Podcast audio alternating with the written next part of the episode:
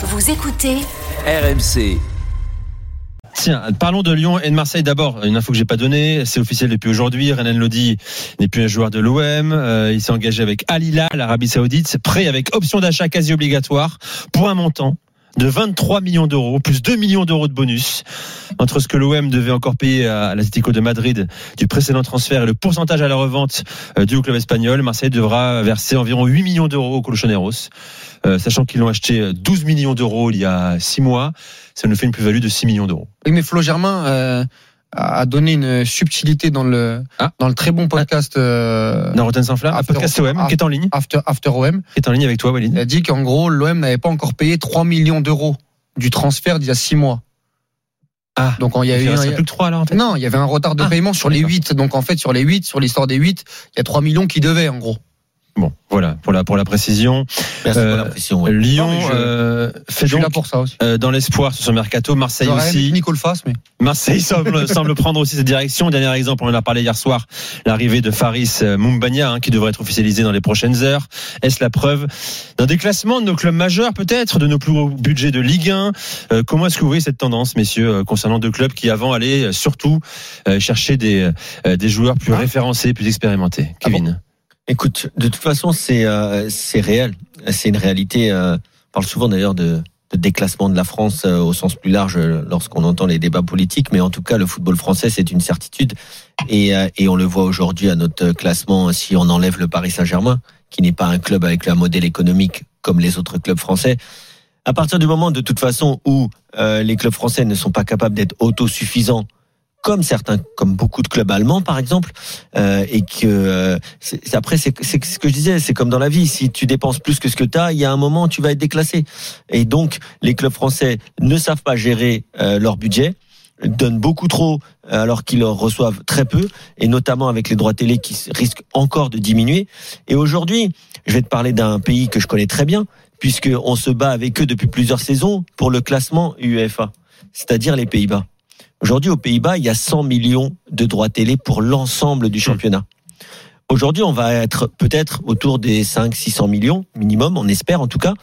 Mais euh, les clubs français, oh, oh, ils ils sont pas capables aujourd'hui. Et même si j'ai souvent ces discussions ces dernières semaines avec Walid, notamment sur l'OM, mais l'OM aujourd'hui n'est plus un club capable d'acheter des joueurs dans la fleur de l'âge. quand est-ce qu'il l'a été, Kevin? Excuse-moi, parce que je, Bah, je- j'attendais de savoir si tu allais vraiment euh, dans cette direction. Bah, au départ, au départ de main courte, ils achètent des tauvins dans la fleur de l'âge, ils rachètent Payet dans la fleur de l'âge, ils reprennent Mandanda, ils prennent Strootman 25 millions. Aujourd'hui, Tovin, un Tovin, il revient de Newcastle quand même, non?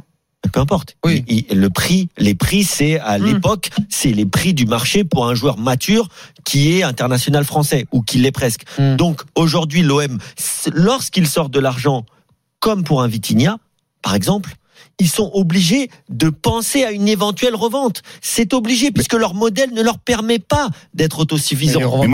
À partir de là, à partir de là, aujourd'hui, tu vas et tu vas vivre et je finis là-dessus.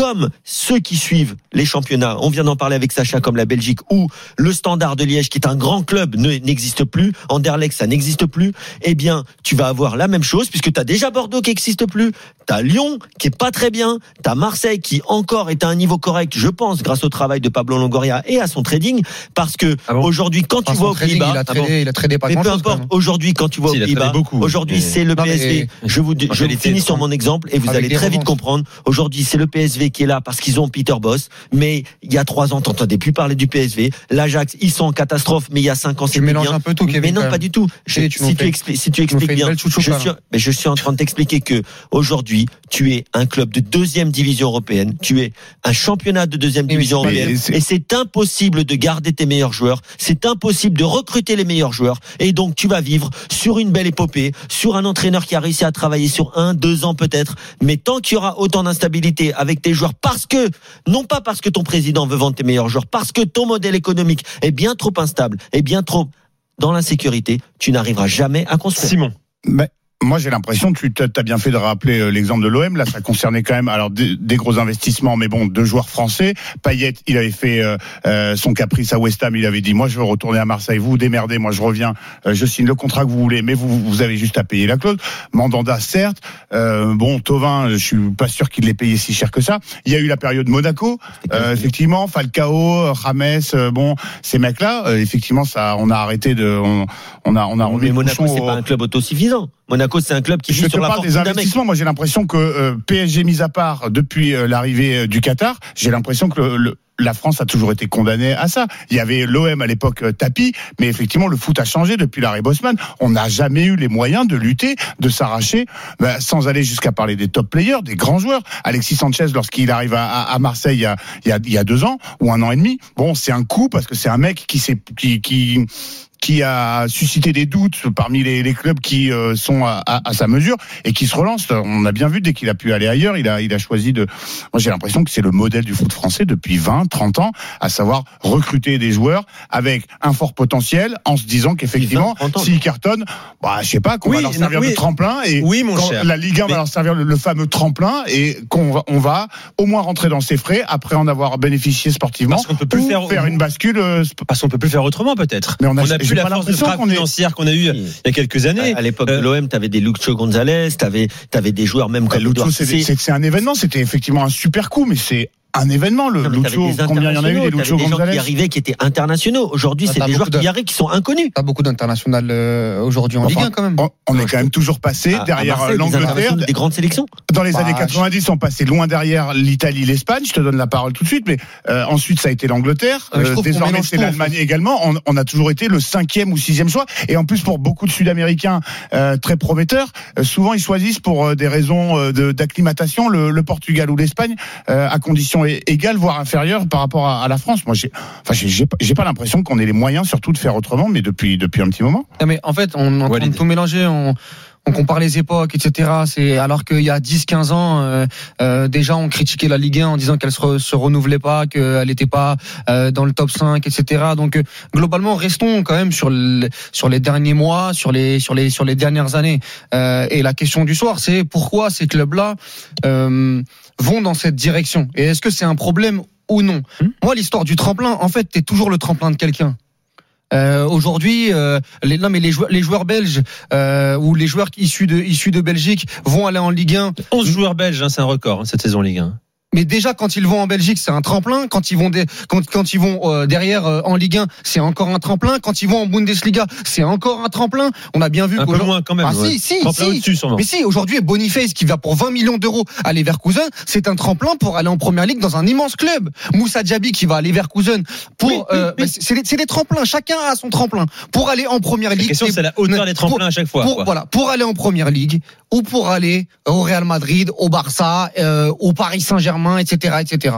Maintenant, moi, ce qui me, ce qui m'interroge, c'est que pourquoi des clubs comme l'Olympique Lyonnais et comme euh, l'Olympique de Marseille vont sur ce type de deal? Parce que le mot espoir, c'est pas le bon terme. Parce qu'aujourd'hui, euh, euh, le, le, le mec de 28 ans, Garcia, là, c'est pas un espoir. Il a, il a, il a, il a 28 ans des Young Boys de. Berne. Euh, euh, euh, Faris euh, Mou- Mouben, j'ai pas, j'ai pas son, son, son nom. Euh, le, le joueur de, le, le joueur de, de Bodo Glimt, Moumbagna. il, Moumbagna, il a 20, il a 23, il a 23, 24 ans. 23 C'est ans. c'est pas des joueurs. Aujourd'hui, Fofana est un espoir. Fofana, il arrive, il a, dit- il a 18 ans. Noama, c'est un espoir. Il a 19 ou, il a 19 ou 20 ans. Jif Torban, à la limite, c'est un espoir. Mais globalement, aujourd'hui, pourquoi ces clubs-là font ça? Parce que c'est d'habitude Reims qui le fait en Ligue 1 sur les dernières années. C'est ce que je t'explique depuis tout à l'heure, c'est- financier. Je, je vais y venir. C'est Lens qui fait ça. Rennes, parfois. Mais Marseille et Lyon l'ont très très peu fait. Donc il y a deux choses. Moi j'aime bien les idées. Parce que s'il y a de l'idée à faible coût pour avoir une possible revente, et finalement quand on regarde Lyon, quand on regarde et surtout l'Olympique de Marseille, Lyon un peu moins parce qu'ils ont quand même ils ont quand même sacrément vendu, euh, mais l'Olympique de Marseille n'a pas réussi à vendre, donc tu vas pouvoir peut-être revendre revendre ces joueurs-là, mais c'est parce que tu as pour moi mal bossé. Sur l'histoire de l'argent. Aujourd'hui, si l'Olympique de Marseille, qui est suivi par la DNCG toute l'année, va sur un joueur à moindre coût en Suisse, va sur un joueur à moindre coût comme Jean Onana qui est en perte de vitesse à Besiktas, ou va sur un joueur à moindre coût euh, comme le joueur de Bodo Klimt, c'est parce qu'ils n'ont plus d'argent, parce qu'ils ont mis des énormes salaires cet été à des joueurs qui sont malheureusement. Ouais, c'est la mauvaise gestion aussi. Voilà. Mais ça, Mais ça, ça aussi c'est important. Marseille, c'est deuxième budget de Ligue 1, Ça- 270 millions Ça, d'euros. hein. ça aussi, c'est important à dire. La même chose pour Lyon. La même chose pour Lyon. Lyon, la, la- la dernière, la dernière présidence euh, et, et- et le directeur sportif et, l'équilibre, euh, enfin l'équipe dirigeante a fait beaucoup, beaucoup, beaucoup d'erreurs. Et à un moment donné, tu le payes aussi. Et je vais te dire un truc, une équipe comme Lyon, d'être premier sur des coups comme Fofana sur Gift Orban, où on avait Brighton cet été, où on avait des gros clubs de première ligue qui étaient intéressés, c'est déjà une belle chose Eh pour ben, une équipe comme C'est déjà une belle chose pour une équipe comme Lyon. Non, et enfin, tu comprends C'est pas. des joueurs qui étaient convoités ailleurs par des clubs qui auraient pu euh, être plus sexy. Moi, Mais- je trouve ça formidable qu'ils mais- arrivent à Lyon. Oui, d'accord, mais, mais, mais à la base, Lyon était, des, était un club qui prenait des joueurs beaucoup plus confirmés que ça, entre Ouais, guillemets. c'est fini l'époque des Giovanni Elbert, euh, Juninho, non, les mecs Mais donc euh, c'est que pour tu ça que pour moi, c'est que pour moi c'est pas un avis tranché. Je dis que c'est peut-être une bonne chose Bon. Parce qu'il y a peut-être de la compétence qui sont. C'est ça aussi, c'est qu'il y a des cellules de scouting maintenant qui plus étoffées. avec des cellules de scouting Dans les clubs de et, Ligue 1. et aller récupérer des joueurs à moindre coût au lieu de mettre 32 millions d'euros sur Vitinha ou prendre des joueurs qui sont en fin de vie à 32 33 ans peut-être que ça peut être une bonne chose mais tu en viens là pour ces clubs là je répète parce qu'il y a eu aussi un La boulot question- qui a été mal La- fait la- sur les la dernières question années du soir, c'est est-ce que c'est un déclassement? Et c'est un déclassement. C'est un signe du déclassement lorsque tu fais que des paris, soit le pari du joueur de 35 ans, soit le pari du joueur qui est dans un petit championnat, C'est soit ça le pari aussi. du prospect. C'est que maintenant, on va chercher beaucoup plus en Belgique, Bien sûr, aujourd'hui, moi, moi, j'ai rien, contre- j'ai rien contre ces championnats-là. Je respecte beaucoup. Il n'y a pas de souci. J'y ai même joué. Il n'y a aucun problème. Il y a des bons joueurs. Tu peux avoir des bonnes idées. Mais la question du soir, c'est est-ce que c'est un déclassement? Est-ce que c'est un signe Avant, de tu arrives à déclassement? garder, c'est c'est le meilleur un joueur de signe- Ligue 1 une saison de C'est un plus, signe quoi. de mais, mais déclassement. aujourd'hui quand le Bayer Leverkusen fait ça qu'est-ce qu'on dit? Mais ça Quand- mais ça n'a rien à voir. Ils sont autosuffisants. pas- pas Ils n'ont ça. pas besoin Non. de vendre. non mais je parle C'est ce que pas je t'explique. C'est pour ça que Non, j'ai fait un mais parallèle. non mais moi aujourd'hui Sur l'autosuffisance qui est très très important. Kevin, t'es beaucoup plus fort que moi là-dessus. Moi, je suis pas dans BFM Business, je suis dans Génération Affaires. Justement, c'est Non, impossible de décoraler Ok, les deux. Très bien, très bien. Moi, je te parle d'idées, d'idées de transfert. L'idée, tu peux Quand- l'avoir que. Quand, quand tu vas chercher un joueur comme Boniface qui coûte 17 ou 18 millions d'euros de l'Union Saint-Gilloise au Bayer Leverkusen, est-ce que c'est un déclassement pour le Bayer Leverkusen? Mais non, mais ça n'a rien. Mais non, mais. Non, mais je demande.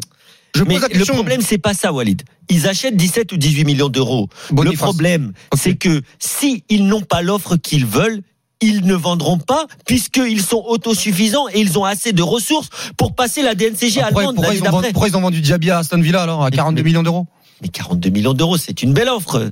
C'est pas une Ah, petite c'est offre. magnifique Oui, pour, euh, bah, pour le Bayern. bah, très bien. Donc, T'entends ce que je Ah, dis Simon, Simon, Ah, Simon. Non mais très, rapidement, très rapidement, moi je trouve que euh, Lyon, enfin, ne, ne fait pas des achats au rabais, ne se rabat pas sur des jeunes joueurs parce qu'ils n'ont pas les moyens de faire d'autres top players. Enfin, je, Nouama, je parle sous ton contrôle, ils l'ont payé combien plus 23. Ben voilà, mais c'est c'est un énorme investissement pour un club comme Lyon quand même. Le petit Fofana, il arrive pour Oui, 17. Mais parce qu'il y a un nouvel investisseur qui arrive c'est avec, encore- avec, avec de c'est l'argent. encore un prix à Oui, deux chiffres. C'est pas, j'ai c'est l'impression- tant la somme, c'est aussi la marge de risque que tu Bien- prends, quoi. Exactement. Écoutez les gars, les gars. Mais est-ce qu'il vaut ça. pas, est-ce qu'il vaut pas mieux un top prospect, puisque on a le droit d'utiliser un anglicisme ce soir euh, dans cette émission, un top prospect, plutôt qu'un mec qui va coûter aussi cher, mais qui a moins, moins d'avenir et qui peut-être Oui, est intrinsèquement Ça dépend quels euh, sont moins tes fort. objectifs. Si t'es l'Olympique lyonnais, qui a le stade, qui a euh, l'histoire pour concurrencer le PSG, ou au moins pour jouer tous les ans les quatre premières places aujourd'hui, eh ben tu vas pas prendre un prospect, comme dit Nico Jamin, avec un risque énorme. Tu vas prendre un joueur solide, qui a 25 ans, et qui tu, dont tu sais qui va t'apporter sur quatre Bah, saisons. pourtant, Mais moi- Longoria, moi, Longoria, il a mis 32 de- millions de- d'euros sur. Vitinha. Mais Vitinha, c'est un pari. Mais Vitinha, parce que Longoria, Paris à pense 30 millions il se dit d'euros. qu'il va le Ah, mais c'est 60 c'est un dans gros ans. pari raté. Ouais, Pas- c'est un- c'est un Mais pari Nico, raté, juste, mais j'ai cherché un tout petit peu avant l'émission.